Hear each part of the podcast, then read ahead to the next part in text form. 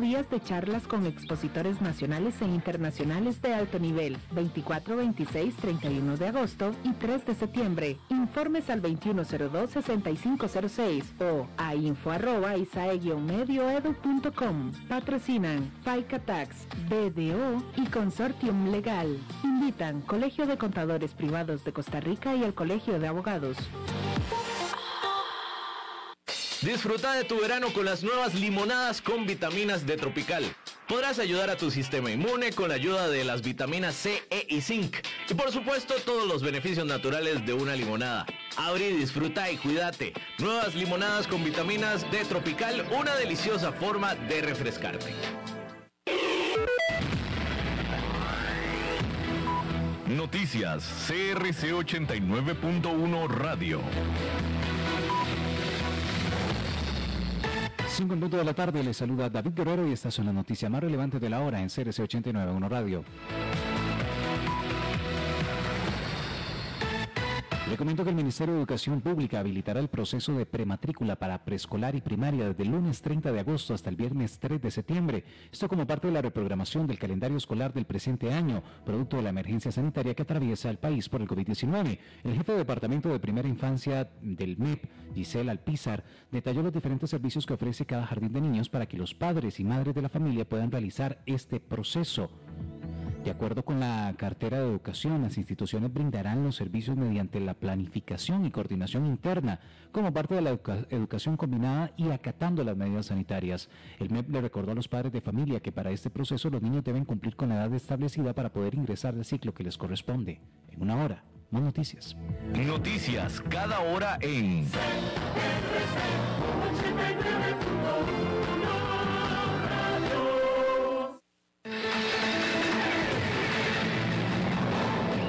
Más noticias en nuestra web, crc891.com. Seguimos en Facebook, Instagram y Twitter como CRC891 Radio y en Telegram como Noticias CRC. Más noticias cada hora.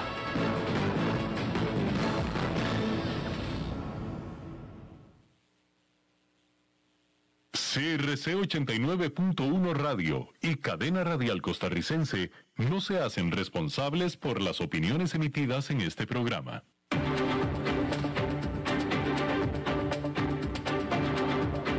Inicia a las 5 con Alberto Padilla programa diseñado con el objetivo de llevarte diariamente un tema de actualidad, acompañado siempre de reconocidos editorialistas.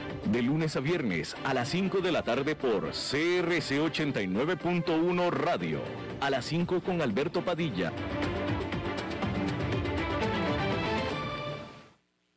Hola, ¿qué tal? Saludos, bienvenidos a esta emisión de A las 5 con su servidor Alberto Padilla. Muchísimas gracias por estarnos acompañando Gracias por estar ahí. Le mando cálidos saludos desde la señal de CRC 89.1 FM en San José, Costa Rica. Desde donde estamos transmitiendo hasta el punto, en el tiempo y en el espacio en el que usted nos está escuchando, porque estamos saliendo en diferentes vías, por ejemplo en Facebook Live, en la página de este programa, a las 5 con Alberto Padilla. También estamos disponibles en podcast, ahí estamos en las principales plataformas para ello notablemente Spotify, Apple Podcast, Google Podcast y otras cinco más importantes. Aquí en Costa Rica, este programa que se transmite en vivo en este momento a las 5 de la tarde se repite todos los días a las 10 de la noche aquí en CRC 89.1 FM. En esta ocasión, controlando los incontrolables, el señor David Guerrero y la producción general de este programa desde Bogotá, Colombia, a cargo del señor Mauricio Sandoval. Yo por mi parte le mando un saludo desde la ciudad, que estoy aquí esta semana, haciendo lo que en inglés se le conoce como staycation, es decir, unas vacaciones, pero trabajando en Zacatecas, la joya colonial más escondida de México. Espero que algún día pueda visitar, se lo recomiendo muchísimo, esta ciudad. Alta, elevada, ¿eh? 2.400 pies, una elevación casi andina, eh, con un clima espectacular por la temperatura, pero sí hay que tener cuidado a la hora de caminar y etcétera en estas elevaciones. Bien, vamos a comenzar hablando de que la reapertura del tercer puesto de contenedores más activo del mundo en China es definitivamente una gran noticia para el comercio mundial. La terminal de Meishan en el puerto de Ningbo Soushan, en el este de China, reanudó sus operaciones el miércoles, poniendo así fin a una suspensión de dos semanas luego que un trabajador portuario dio positivo por COVID-19. El cierre puso un cuello de botella a las cadenas de suministros que ya sufrían de cuellos de botella que han hecho que las empresas enfrenten una explosión en sus costos de transportación y demoras en las entregas un año y medio después de la pandemia. A pesar de todos los problemas de la cadena de suministro que dificultan tener en sus manos de usted un sofá o una computadora portátil, incluida la escasez de contenedores para envío, las complicaciones del coronavirus y la escasez de artículos clave como son microprocesadores para computadoras, los datos recientes muestran que el comercio mundial todavía está en auge, todavía está creciendo, lo que le da un combustible clave a la recuperación económica en la general, en la, eh, la recuperación económica general. Esta semana, la Organización para la Cooperación y el Desarrollo Económico, la OCDE, informó que durante el segundo trimestre del 2021, el valor del comercio internacional de mercancías para los países del grupo de los 20 alcanzó un nuevo récord. Un nuevo informe de la Oficina de Análisis de Política Económica de los Países Bajos del CPB, en nombre de la Comisión Europea, muestra que el comercio mundial de mercancías se está estabilizando en niveles muy altos después de una recuperación vigorosa, estableciendo el miércoles que el comercio de mercancías es aproximadamente un 5% más alto que lo que tenía eh, antes de la pandemia. Entonces, ¿cómo puede seguir surgiendo el comercio mundial con cadenas de suministro que están pasando por tanta presión? Bueno, pues la fuerza del consumidor del mundo que está eh, desatado haciendo compras después de meses de ahorro es parte de la razón, es parte de la historia. A principios de este mes, el puerto de Long Beach, que es el segundo más grande de Estados Unidos, Long Beach, California, dijo que durante julio manejó un número récord de contenedores impulsado por una resistente demanda de los consumidores. Mientras que el más grande de todos, el puerto de Los Ángeles, procesó un 4% más de contenedores en julio en comparación con el mismo mes del 2020. La mayor demanda de materias primas, particularmente de China, Japón y Corea del Sur, también está influyendo, dijo la OCDE. Las exportaciones de Australia aumentaron un 10% el trimestre pasado debido a las ventas de metales, carbón y cereales, mientras que las exportaciones brasileñas aumentaron un 29% debido a la demanda de mineral de hierro y soja. Bueno, y en este contexto, en este momento pareciera que nada puede detener al mercado de valores. Este martes, el Nasdaq superó el nivel de los 15 mil puntos por primera vez, luego de que ganó un medio punto porcentual, gracias a la continua fortaleza de las acciones tecnológicas como son Microsoft, Nvidia y el propietario de Google, Alphabet. Según la firma de investigación Bespoken Investment Group, esta es la sexta vez que el Nasdaq avanza mil puntos desde que comenzó la pandemia. Es decir, ha roto o ha avanzado mil puntos cada vez, seis veces. Eso no es todo. El SP500 también alcanzó un nuevo récord y no está lejos de superar el hito de los 4.500. Y luego viene el Dow Jones, el más famoso barómetro de mercado de Wall Street, hogar de Apple, Coca-Cola, Disney, Johnson Johnson y Walmart, entre otros 25 titanes más estadounidenses de la industria. También este está cerca de un máximo histórico, en este caso, uno que lleva más de dos décadas en el proceso. El Dow está actualmente a poco más de 600 puntos de alcanzar los 36 mil. Solo necesita subir un 2% más para llegar ahí pero ¿por qué es importante esto? Porque en 1999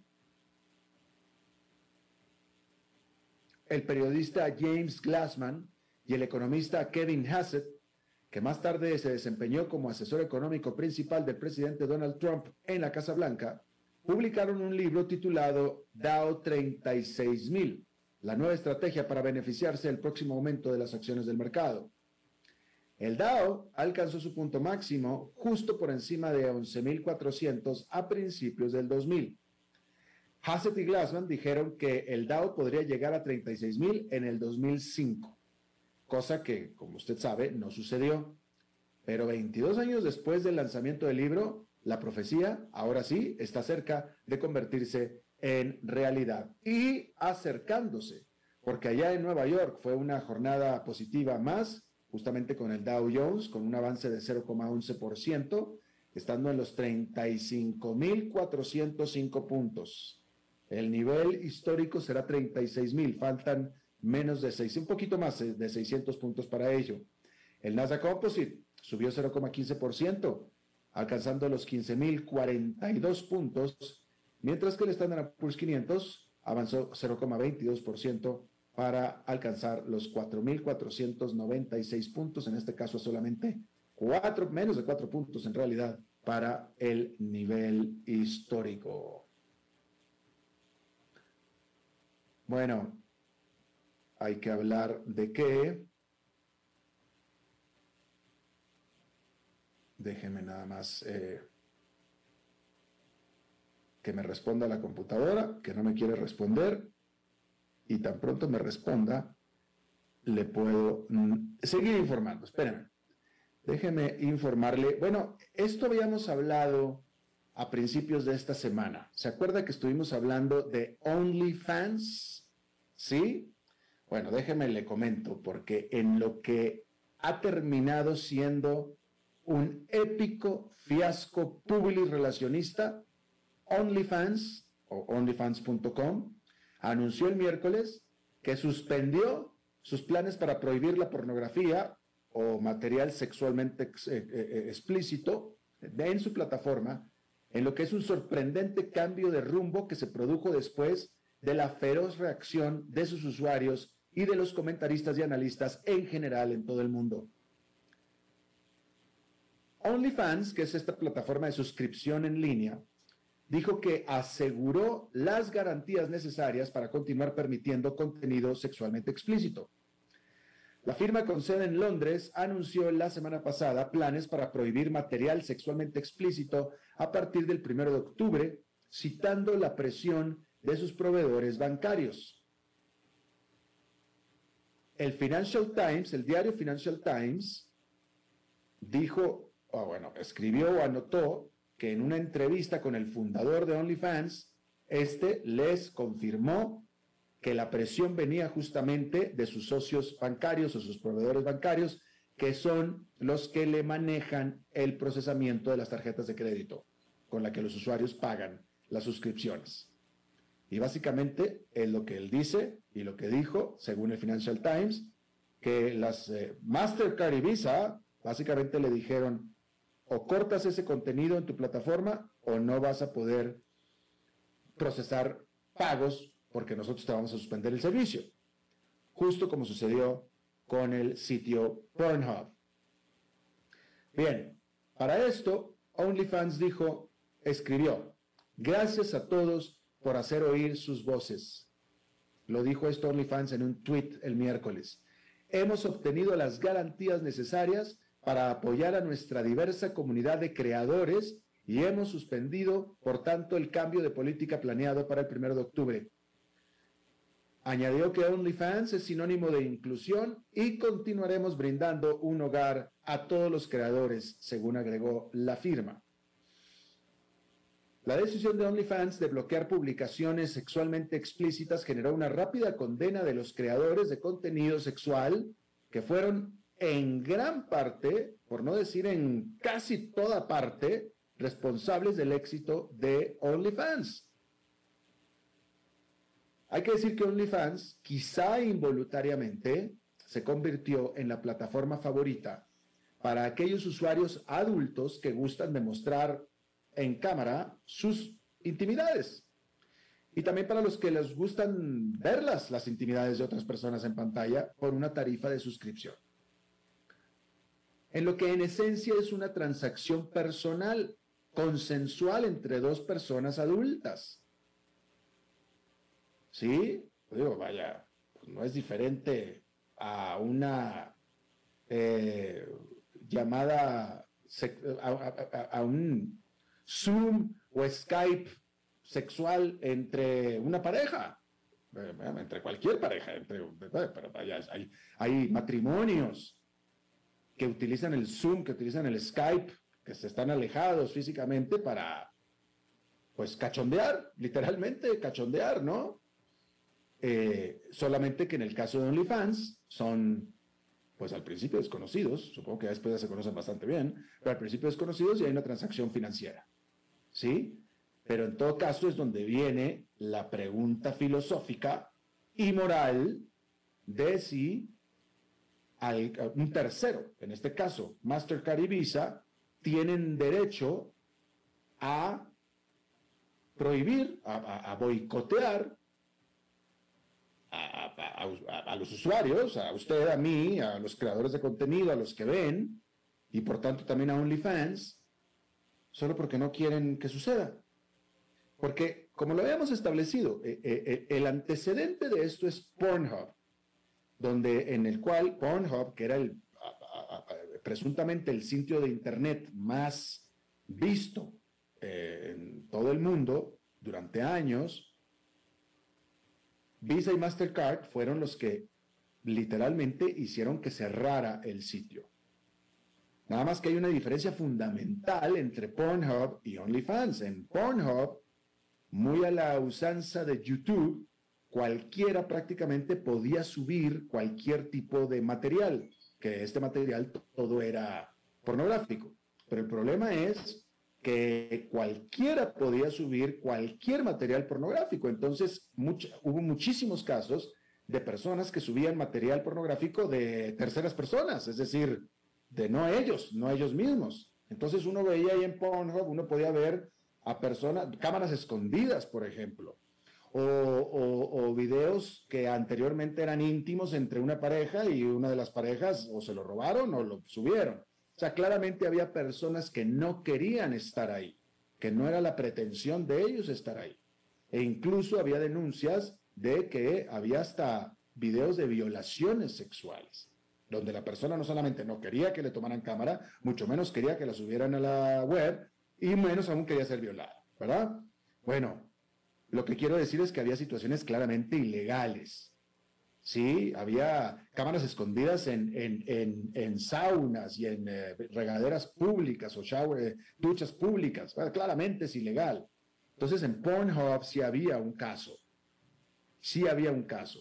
Eh, aún así, pudiéramos alegar que la decisión de, eh, Mastercard y de Visa de negar el servicio de procesamiento de pagos era una decisión moralista, podemos alegarlo, moralista, ¿sí? Conservadora. Pero también podríamos decir que estaban protegiendo a personas inocentes, ¿no? Pero aún ahí hay un debate filosófico, creo yo. En el caso de OnlyFans no lo había definitivamente, no lo había. Si yo quiero abrir la cámara como está abierta en este momento y me quiero desnudar y enseñar mis miserias y usted quiere pagar por ello, esa es una transacción entre usted y yo. Y usted y Mastercard y Visa no tienen por qué decirnos que no, ni tiene por qué ponernos un pero. ¿Me explico? Y ese es el problema. Eh, y, es de preocupar la, el envalentonamiento, la desfachatez con la que Visa y Mastercard, pues amedrentaron literalmente a OnlyFans al grado de que esta tuvo que, OnlyFans, al grado que tuvo que eh, eh, cancelar, mandar prohibir el mismo, la misma alma de lo que estaba hecha. Porque hoy en día y desde hace tiempo, el, el corazón de OnlyFans, de su crecimiento, de su explosivo crecimiento, había sido precisamente lo que le acabo de decir las personas enseñando su intimidad. Eso es lo que, de lo, esa era la esencia de OnlyFans. Entonces, eh, básicamente, eh, OnlyFans tuvo que cancelar esa esencia eh, un riesgo tremendo de no existir más bajo con la otra alternativa que era tampoco existir más porque Mastercard y, Visa los estaba amedrentando. Entonces era una situación muy difícil, ¿no? Pero ¿cómo sería la presión, la amenaza directa que presuntamente le presentó Visa y Mastercard al grado que tuvieron que anunciar este cambio que definitivamente es, o era un cambio de, su alma, de su, de, su, de su esencia de OnlyFans. Sí, pero bueno, por eso es que OnlyFans agradece a los usuarios, agradeció a los críticos, agradeció a todo el mundo que se quejaran airadamente, que hicieran viral todo esto, lo que hizo presuntamente que Visa y Mastercard se echara para atrás. Y con ello también OnlyFans. Pero de nuevo, me parece que es preocupante que una empresa esté amedrantando a otra solamente porque un contenido no le parece adecuado, eh, en lo que parece de nuevo una posición más que nada moralista, me parece a mí. Bien, ahí lo tiene usted. Vamos a cambiar de tema y hay que decir que en la zona del euro, la actividad empresarial y el empleo se están recuperando con fuerza. Durante julio y agosto, el crecimiento del empleo alcanzó su nivel más alto en 21 años de acuerdo a datos de una encuesta de la firma de investigación IHS Market. Los formuladores, los formuladores de políticas verán esto como una reivindicación del enfoque que adoptaron durante la pandemia. Han aumentado la generosidad de los actuales planes de retención de puestos de trabajo y de hecho han ampliado el acceso a ellos. Estos esquemas minimizaron el desempleo, el desempleo durante la crisis. Pero la participación de la fuerza laboral ha disminuido y hoy 2,5 millones de personas menos trabajan que antes de la pandemia. El Banco Central Europeo destacó esto recientemente al explicar su decisión de continuar con la compra de activos. Las medidas excepcionales son cada vez menos generosas y la mayoría se están agotando. Eso debería aliviar algo de presión sobre las finanzas públicas, pero si la demanda de trabajadores no es lo suficientemente fuerte, la liquidación de los planes corre el riesgo de generar desempleo de larga duración, especialmente entre los jóvenes. Por lo tanto, más bien habría de esperarse convocatorias para que estos esquemas se amplíen. En China, parece que se olvidarán de Confucio, pues hay una nueva filosofía nacional y es el pensamiento Xi. Porque el presidente Xi Jinping, al parecer, está tomando una hoja del pequeño libro rojo del presidente Mao y está agregando su propia ideología política al plan de estudios escolar en todo el país. Ya consagrado en la constitución de China está el pensamiento de Xi Jinping, que ayudará a los adolescentes, así dice, a los adolescentes a establecer creencias marxistas, dijeron los funcionarios. Entre los principios de la filosofía Xi se encuentran cultivar el amor por el país y el socialismo y la importancia de la reunificación de la patria. El Ministerio de Educación informó que el plan de estudios se implementará desde el nivel de la escuela primaria hasta la universidad. Ahora, ¿Qué significa exactamente y quién determina qué es cultivar el amor por el país? ¿Y qué es exactamente la reunificación de la patria? Ese es el problema. Ese es verdaderamente el problema. Y bueno, ahí lo, ahí lo tiene usted. Hay que decir también a este respecto que eh, se trata en China del primer líder chino en vida y en funciones que se menciona dentro del sistema educativo de, eh, eh, de China como una guía de comportamiento, ¿sí? Dentro del partido, dentro de, dentro de todo China, que todo China es el partido, desde Mao Zedong, desde entonces. Y bueno, hay que decir eso. Bueno, mencionar que el presidente de Estados Unidos, Joe Biden, dijo que su intención es mantener la fecha del 31 de agosto como la límite para que las fuerzas de Estados Unidos abandonen por completo Afganistán.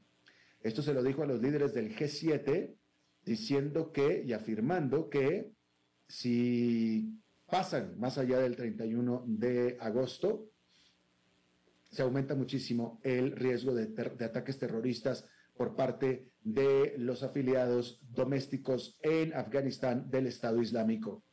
Sin embargo, el eh, echarse para atrás de su compromiso que había hecho depende de si el talibán garantiza acceso al aeropuerto de Kabul para aquellos que quieren evacuar o salir de Afganistán.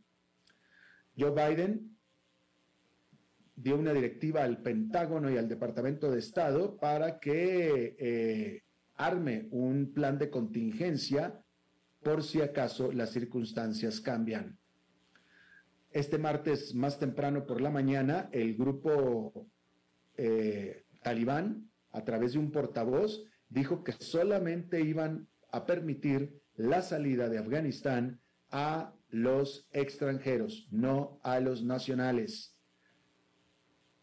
Cerca de 71, cerca de 71 mil personas han abandonado Afganistán desde el 14 de agosto. Por cierto, que también un vocero del talibán advirtió que las mujeres que trabajan fuera de casa deberían mantenerse en casa de manera temporal para mantenerse a salvo de los guerreros talibanes, quienes podrían causarles daño y que lo hagan así mientras los educan. Eso fue lo que dijeron, mientras los educan. Esto porque el talibán ha dicho que las mujeres de Afganistán tendrán derechos, pero estos estarán circunscritos dentro de los límites del Islam. ¿Qué quiere decir eso? Pues quién sabe, porque todo se presta a interpretación, pero decir que la última vez que el talibán estuvo en el poder, habían hecho promesas similares y solamente, vaya, hicieron estas promesas muy parecidas solamente para prohibir a las mujeres y a las niñas de la vida pública, las excluyeron por completo de la vida pública, de los trabajos profesionales y también de la educación. Así es que ahí lo tiene usted. Hay que decir que, eh, bueno, otra información importante. No, eh, bueno, déjame, vamos a hacer, mire, vamos a hacer una pausa, vamos a hacer una pausa y regresamos con más información en nuestra entrevista de hoy.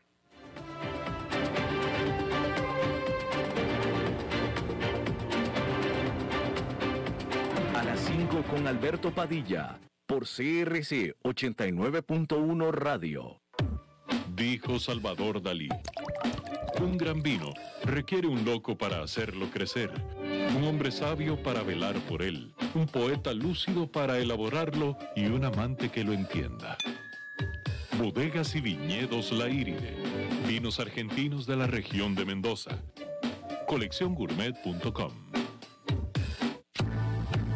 desde Maipú, Mendoza, la tierra del olivo nos llega aceite de oliva Laur. Su delicada y elegante textura, así como su afrutado aroma vegetal, lo convierten en un aceite especial para paladares exigentes. Disponible en tres variedades: Laur Cruz de Piedra, Laur Aceite de Oliva Extra Virgen y Laur Gran Mendoza Aceite de Oliva Extra Virgen. Lo mejor de tres zonas en una sola botella. Galardonado con el Gran Prestige Gold en el Terra Olivo 2018. Aceites de oliva Laur no pueden faltar en tu mesa. De venta en todas las tiendas, don Fernando. Este sábado 4 de septiembre inicia Sugerencias del Chef Chile en Costa Rica, un programa dedicado a las mejores recetas, ingredientes y postres de Chile, todos los sábados de 12 mediodía a 1 de la tarde. Marieta Pradenas y Patricio González te esperan para conocer juntos todos los sabores gastronómicos del sur del mundo. Sugerencias del Chef Chile en Costa Rica, aquí por CRC 89.1 Sabor Radio. sugerencias del chef. Sugerencias del chef. Una sabrosa compañía.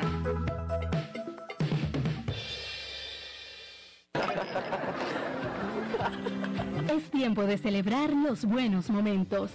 De disfrutar con los tuyos, con quienes te hacen reír.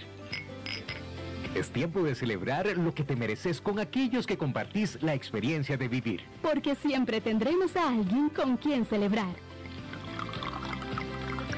La Iride, bodegas y viñedos de la región de Mendoza. Búscanos como colecciongourmet.com.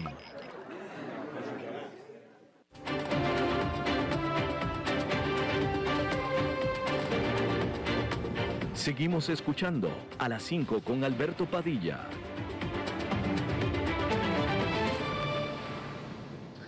Muchísimas gracias por continuar con nosotros. Hablando de temas relacionados con el COVID, hay que decir que Japón extenderá su estado de emergencia ahora para cubrir casi la mitad de, este, de las prefecturas de este país y las extenderá hasta el 12 de septiembre.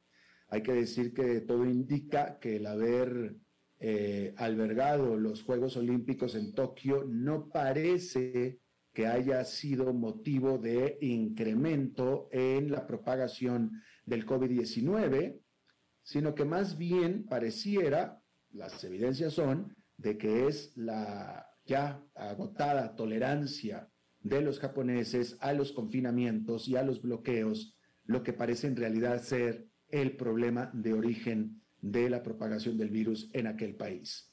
Eh, en este, en este eh, momento, el martes, eh, inauguraron los Juegos Olímpicos, los Juegos Paraolímpicos en Japón y solamente unos cuantos casos se han detectado en relación a estos Juegos, de tal manera que parece que es más orgánico el asunto, digámoslo de esta manera. En Estados Unidos hay que decir que el banco de inversión Goldman Sachs dijo que a todos sus empleados en los Estados Unidos, es decir, básicamente en Manhattan, que tendrán que mostrar prueba de vacunación total, prueba de vacunación total, si lo que quieren es regresar a trabajar a la oficina. Es decir, es una condicionante. Lo que está pasando es que Goldman Sachs está mandando a llamar a todos sus empleados para que vengan a la oficina, pero solamente van a poder venir a la oficina los que muestren prueba de vacunación total. ¿Sí? También esto va a incluir a todo lo que entre a los edificios de Goldman Sachs, incluyendo visitantes. Pero pues tampoco está tan mal porque aquellos que no quieran mostrar prueba de vacunación tendrán que trabajar desde casa. Así es que el que le guste trabajar desde casa, pues ya la hizo, ya está del otro lado, ¿no? Hay que decir que este requerimiento se da después de que los reguladores de, eh, sanitarios de los Estados Unidos le entregaron la aprobación completa a la vacuna producida nada más por Pfizer BioNTech. Hay que recordar que de las tres vacunas que se están permitiendo el uso en Estados Unidos, que son Pfizer BioNTech, eh, AstraZeneca y Johnson Johnson se les había permitido el uso, pero de emergencia. Ninguna había sido aprobada formalmente ni totalmente. Pfizer BioNTech es la primera. ¿Sí? Y esto ha desatado una serie de desarrollos.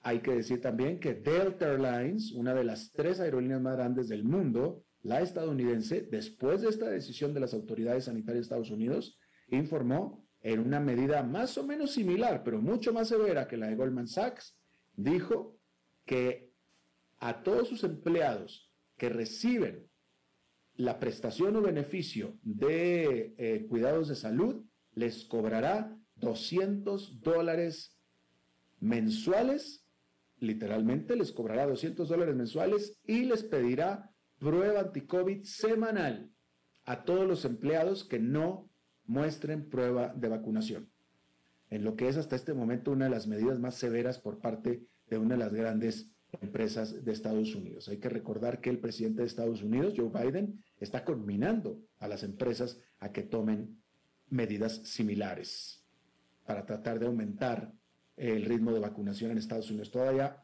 cerca de 84 millones de estadounidenses no se han vacunado, presuntamente porque no quieren. Porque si hubieran querido, ya lo hubieran hecho sin problema, porque hoy en día en Estados Unidos se pueden vacunar literalmente en la esquina, literalmente. Bueno, vamos a hablar acerca de las eh, vacunas. Hay que recordar que, bueno, hay muchas cosas que hablar de esto, ¿no? Pero hay un debate muy grande. En, hay algunos estados que ya están empezando a promover una tercera vacuna, un booster que le llaman, cuando hay países que prácticamente no tienen vacunas. Vamos a hablar, y le agradezco muchísimo que esté con nosotros al doctor Xavier Sáez Llorens, él es jefe del Departamento de Infectología y director de investigación clínica del Hospital del Niño José Renán Esquivel de Panamá. Él es experto infectólogo, eh, pediatra también. Y doctor eh, Sáez Llorens, le agradezco mucho que esté con nosotros. Hola Alberto, ¿qué tal? ¿Cómo estás? Muy bien, afortunadamente. Doctor, ¿qué podemos, qué sabe usted, qué nos puede decir usted como experto acerca de los beneficios eh, eh, reales o percibidos, las investigaciones científicas de que ahora resulta que necesitamos una tercera vacuna en el sentido de que una tercera dosis y no nada más con las dos primeras que en un principio estábamos ilusionados que iba a resolver el problema que nos aqueja en este momento? Bueno, a ver, lo primero que tendría que decir es que la evidencia que viene de Israel sobre todo, porque fue el, primer país que empezó a inmunizar de forma masiva, indica que la tercera dosis es probablemente necesaria para grupos puntuales de riesgo. cuáles son esos grupos? Personas con algún tipo de inmunosupresión, ya sea por cáncer, por alguna enfermedad autoinmune o porque reciben medicamentos que bajan la defensa. Y personas mayores de 65 a 70 años. Porque se ha visto que entre 6 y 8 meses después, los títulos o las cantidades de anticuerpos, anticuerpos en sangre empiezan a decaer por debajo de un nivel óptimo, sobre todo para neutralizar la variante Delta. Sin embargo, eso es básicamente para la prevención de infecciones, pero se mantiene la alta efectividad para prevenir hospitalizaciones y para prevenir muertes, inclusive en esos grupos de riesgo. Así que la decisión de Israel es básicamente de proteger a un grupo seleccionado de la población con esa tercera dosis y presuntamente porque la variante Delta pues es la predominante en ese país. Eh, Reino Unido, eh, Estados Unidos, eh, Alemania, Sudamérica también, sobre todo Chile y Uruguay, también están considerando la misma estrategia. Así que vamos a ver todavía la evidencia se está generando y, vamos, pero todavía realmente para la población general no hay como mucha evidencia que sostenga la tercera dosis para toda la población. Es decir, la evidencia que existe es para los grupos vulnerables. Exactamente. Pero sin embargo, pregunta, sin embargo, hay países como Estados Unidos, y realmente es pregunta, están impulsando una tercera dosis para todos. Exacto. Hoy precisamente fue una declaración de, de Estados Unidos, eh, del presidente Biden, para todos. Sin embargo, hay muchos, eh, muchos eh, expertos científicos dentro de Estados Unidos que están cuestionando por varias razones. La primera es porque todavía la evidencia para la población general no es sólida. segundo, porque no solamente los anticuerpos nos protegen contra las infecciones, sino también la inmunidad celular. Y la inmunidad celular se piensa que es más robusta y más duradera. Y tercero, y bien importante, es porque todavía en Estados Unidos hay una gran población que todavía no tiene ni siquiera una sola dosis. Entonces es más importante vacunar a más gente con una y dos dosis que empezar a poner una tercera dosis a, la población general. Que, que, es justo lo que dice la Organización Mundial de la Salud. La Organización Mundial de la Salud es, no podemos empezar a pensar en terceras dosis cuando una, la, gran mayoría, es más, la, la Organización Mundial de la Salud dice, señores, al menos vacunemos al 10% de la población mundial y después vemos qué pensamos si una tercera dosis o no, pero al menos el 10% de la población. Lo que quiere decir es que, doctor, en nuestros países en los cuales aparentemente ya estamos como que muy acostumbrados a la vacuna y a la disposición de la vacuna, la realidad es que ni siquiera el 10% de la población del mundo está vacunado todavía. Y en África ni siquiera supera el 2%. Es una inequidad. La variante inequidad es peor que las variantes de cualquier letra griega que han, que han inventado. Claro. Eh, eh, ¿Usted qué posición tiene? ¿La de la, ¿La de las autoridades sanitarias de Estados Unidos o las de la Organización Mundial de la Salud? Yo estoy a favor de lo que dice la Organización Mundial de la Salud. Y en Panamá incluso nosotros estamos recomendando que todavía no se ponga una tercera dosis. Hay que acordarse también que Israel empezó en diciembre a vacunar. Mm. Por ejemplo, aquí en Panamá se empezó a finales de febrero, marzo, o sea que nos llevan tres meses de ventaja. ¿no? Entonces, quizás a finales de año o principios del 2022, quizás nosotros estaríamos en la posición de esa de ocho meses después de los que primero se vacunaron en el país, como para considerar la medida en grupos bien puntuales de riesgo. Claro. Doctor, hoy justamente estaba yo chateando con un amigo, un viejo amigo, y me estaba diciendo que, y no es, o sea, no es el primero, es tan solo el último, el más reciente, me estaba ah, hablando de que él estaba, había caído con COVID, le había afectado de manera importante, llevaba tres días con fiebre y había estado vacunado con las dos dosis de AstraZeneca desde hace ya un par de meses. Eh, hace un año hablábamos de una vacuna que iba a salvar al mundo. Después descubrimos que iba a ser una vacuna, pero con dos dosis. Perfecto. Ahora resulta que ya ni con dosis, supuestamente con tres. ¿Cómo sabemos que entre un año no vamos a estar pensando en una cuarta dosis o más y todavía vamos a estar inmersos en la pandemia, doctor? Bueno, hay varias cosas importantes que resaltar. En primer lugar, todavía las vacunas, prácticamente casi todas, siguen teniendo un alto nivel de efectividad contra, la, contra el COVID grave. Y eso es precisamente el, el objetivo primordial de vacunas en cualquier sistema de salud pública, prevenir enfermedad grave contra influenza, contra sarampión, contra varicela, no, necesariamente prevenir infección. Y, lo que se ha visto es que personas que tienen doble vacunación, lo que hacen cuando se infectan, se infectan menos, evidentemente, que los no vacunados, pero cuando se infectan, usualmente tienen una enfermedad leve o asintomática, no, no los lleva al hospital o a, o a, la muerte, excepto en algunos grupos puntuales de riesgo, que fueron los que mencionamos al principio. Así que las vacunas siguen siendo efectivas. Y realmente si uno repasa, por ejemplo, todas las, la mayoría de las vacunas que se emplean para las enfermedades inmunoprevenibles, por ejemplo, eh, difteria, toferina, eh, tétano, neumococo, hemófilo influenza, etcétera, casi todas se aplican por lo menos tres dosis en, la vacunación, en, el esquema primario y después eventualmente se pueden aplicar refuerzos. Así que no es de extrañar y no es para nada eh, irracional que nosotros pensemos en que en algún momento va a venir una tercera dosis y, y habría que considerar en el futuro dependiendo de la evolución de, los datos, eh, aplicar refuerzos no se sabe cada qué tiempo, pero seguramente va a ser mucho menos frecuente que, por ejemplo, con la vacuna de la gripe, porque el, virus de la gripe sí muta mucho más frecuentemente que el, coronavirus. Ah, la de la gripe es una vez al año, ¿no es cierto? Exactamente. Exactamente. Doctor, hoy en la mañana estaba leyendo que Johnson Johnson, que es una de las productoras de una de las vacunas autorizadas en Estados Unidos, casualmente la vacuna que yo me puse, una sola dosis, muy bien, maravilloso. La Johnson Johnson dijo que, sus que descubrió que sus investigaciones apuntan a que una segunda dosis de Johnson Johnson después de ocho meses eh, ayudan inmensamente a quien hayan tenido esa vacuna. Cosa que se oye muy bonito, está muy bien, pero yo como periodista me salta demasiado que sea la propia Johnson Johnson la que te diga que te pongas otra vacuna más de su propia vacuna Johnson Johnson.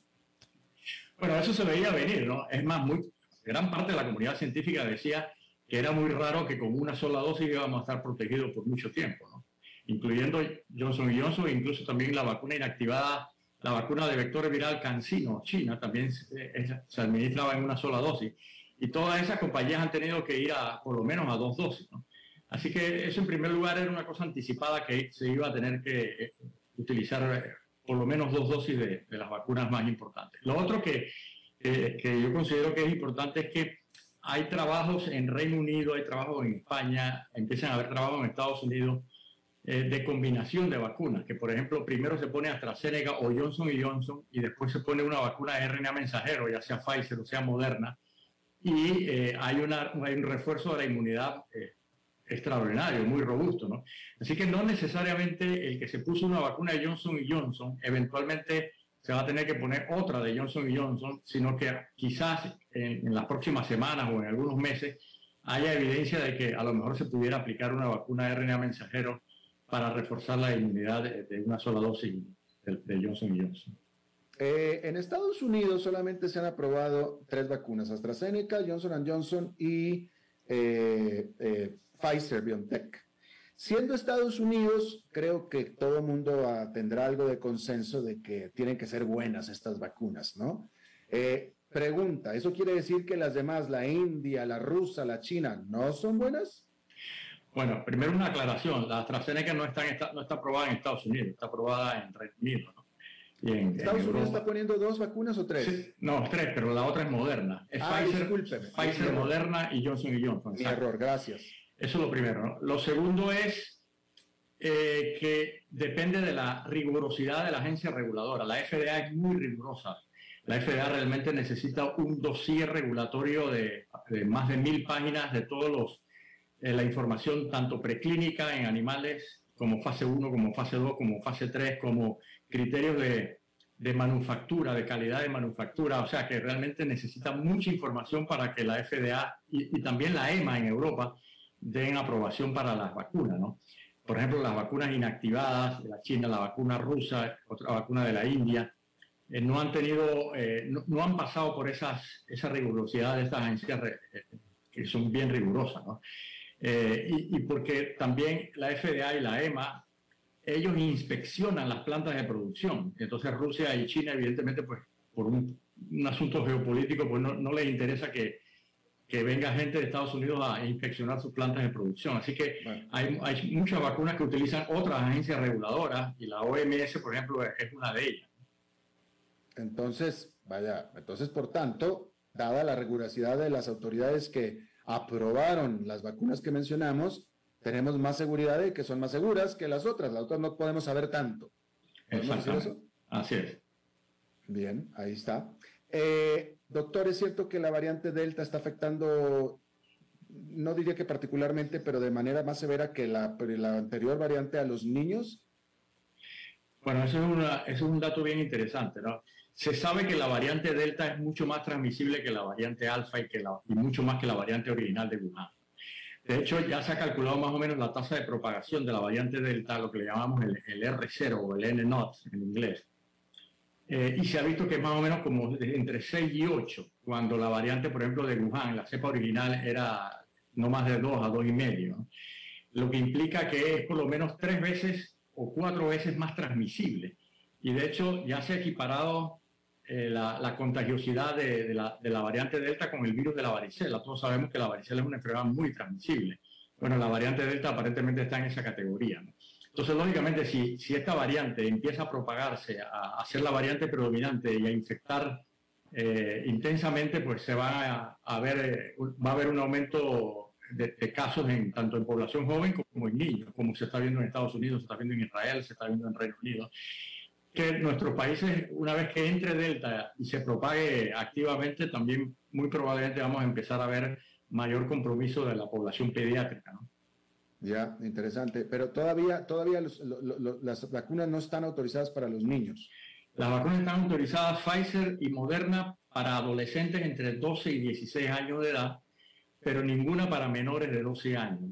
Esos estudios van a salir probablemente entre septiembre y octubre y mm. van a tener que ser sometidos a la FDA. Así que se espera que para finales de año, principios del próximo, eh, las vacunas, algunas vacunas pueden ser administradas ya en, en menores, en niños menores de 12 años. Interesante. Doctor Xavier Sáez Llorens, eh, jefe del Departamento de Infectología y director de investigación clínica del Hospital del Niño de José Renán Esquivel de Panamá. Le agradezco muchísimo que haya charlado con nosotros, doctor. No, encantado, siempre. Gracias. Hasta luego. Vamos a hacer una pausa y regresamos con más.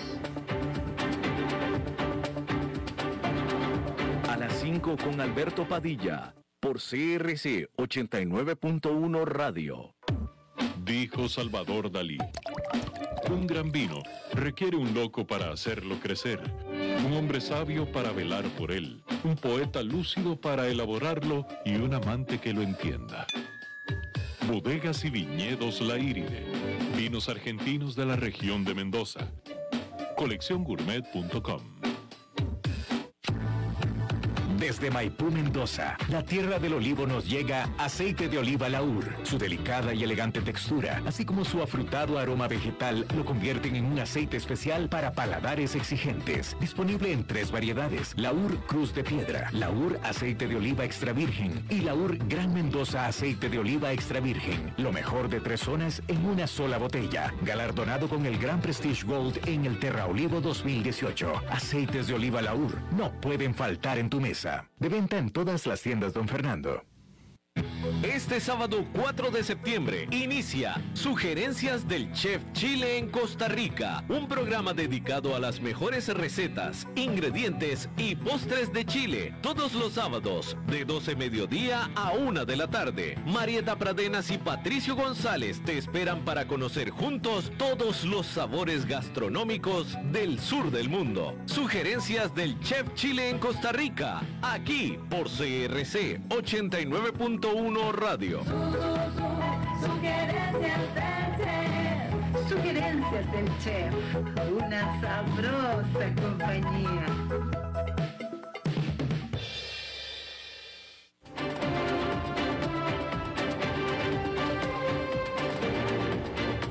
Seguimos escuchando a las 5 con Alberto Padilla.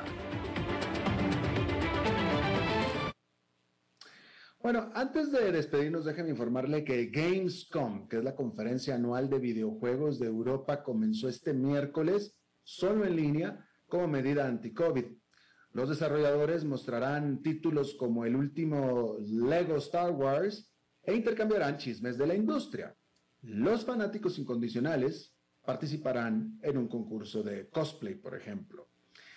Sin embargo, el ambiente de juego oculta un asunto mucho, muy serio. Los ingresos globales de los juegos en línea alcanzarán 154 mil millones de dólares este año, y eso es más que las descargas de video y de música combinados, de acuerdo a datos de la consultora eh, PwC, PwC, antes PricewaterhouseCoopers. Durante los confinamientos del 2020, los adultos, los adultos, aumentaron su tiempo de videojuego en un 30%. Esto es más que cualquier otro tipo de entretenimiento en el hogar. Los estadounidenses menores de 25 años calificaron a los videojuegos como su pasatiempo favorito. Y la mayor fuente de crecimiento futuro puede ser la videojuegación de las industrias. Por ejemplo, dentro de un año, Netflix incorporará videojuegos en su servicio de descargas de video. A principios de este mes, la cantante estrella Ariana Grande organizó un concierto con videojuego en Fortnite. Roblox, otra plataforma de juegos, en mayo organizó un lanzamiento virtual de productos de lujo para Gucci. De tal manera que en el futuro el juego nunca terminará. Bueno, las sucursales de la cadena de comida rápida McDonald's en el Reino Unido han tenido que dejar de vender uno de sus principales productos más buscados, leches de las leches malteadas, debido a lo que está pasando en este momento, problemas en la cadena de suministro y también escasez de personal. Los problemas relacionados con la pandemia, más la salida del Reino Unido de la Unión Europea, recientemente han causado problemas a las empresas con el cierre de 45 restaurantes nada más de la cadena Nando la semana pasada debido a la escasez de pollo periperi. Estamos hablando del Reino Unido. Las reglas del COVID-19 de la Gran Bretaña requieren que las personas se aíslen si entran en contacto con una persona infectada y el número de conductores de camiones extranjeros se ha desplomado, por tanto. Esto agrava definitivamente los problemas de personal y de entrega de los restaurantes. Con todo, McDonald's dijo que está trabajando para devolver los batidos a sus menús lo más pronto posible. Bueno, y escuche usted esta nota. Spencer Elden, así se llama, Spencer Elden, el bebé desnudo que apareció en una de las portadas de álbum más icónicas de la música del rock, Nevermind, el disco Nevermind de Nirvana. Bueno, el bebé está demandando a la banda alegando que fue explotado sexualmente cuando era bebé. En una demanda presentada en un tribunal de distrito de California contra numerosos acusados, incluidos los miembros sobrevivientes de la banda, de Nirvana, a la viuda de Kurt Cobain, Courtney Love, y los sellos discográficos que lanzaron o distribuyeron el álbum en las últimas tres décadas, Elden alega que los acusados en la práctica lo que hicieron fue producir pornografía infantil con esa imagen, que lo muestra él nadando desnudo con sus genitales visibles. La demanda acusa de explotación sexual infantil comercial de él desde que era menor de edad hasta el día de hoy. Afirma que los acusados produjeron y poseyeron y publicitaron conscientemente pornografía infantil comercial que representa a Spencer. Elden que tenía cuatro meses de edad cuando se hizo la imagen, dice que ha sufrido, eso dice él, que ha sufrido daños de por vida por la portada del álbum de 1991 que incluyen angustia emocional extrema y permanente con manifestaciones físicas, además de la pérdida de educación, salario y disfrute de la vida. Así puso él, disfrute de la vida. No ha tenido más eso. La demanda afirma que la imagen es sexualmente gráfica y dice que hace que Elden parezca un trabajador sexual que busca un billete de un dólar, porque aparece el bebé de, cuatro meses nadando y enfrente de él hay un billete de un dólar flotando en el agua.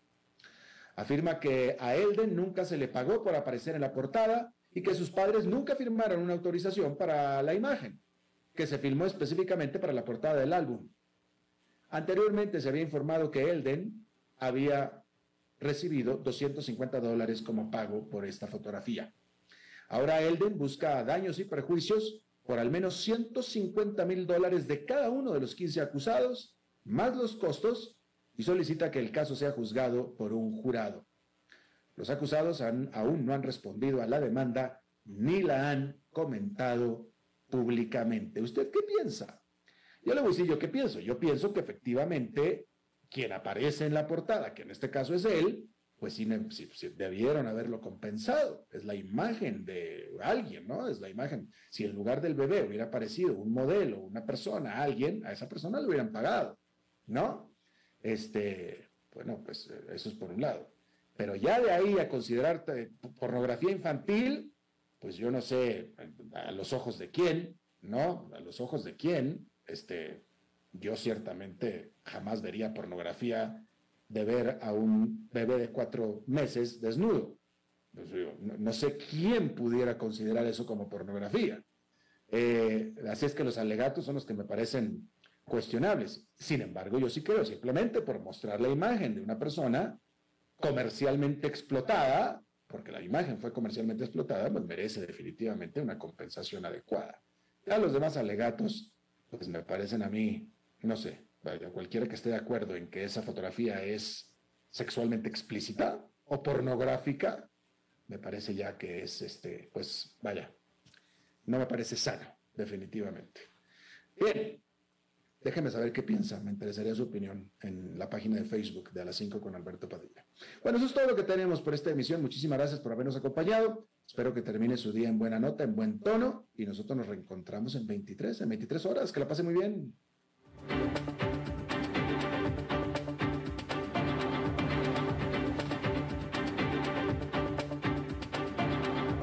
Concluye a las 5 con Alberto Padilla.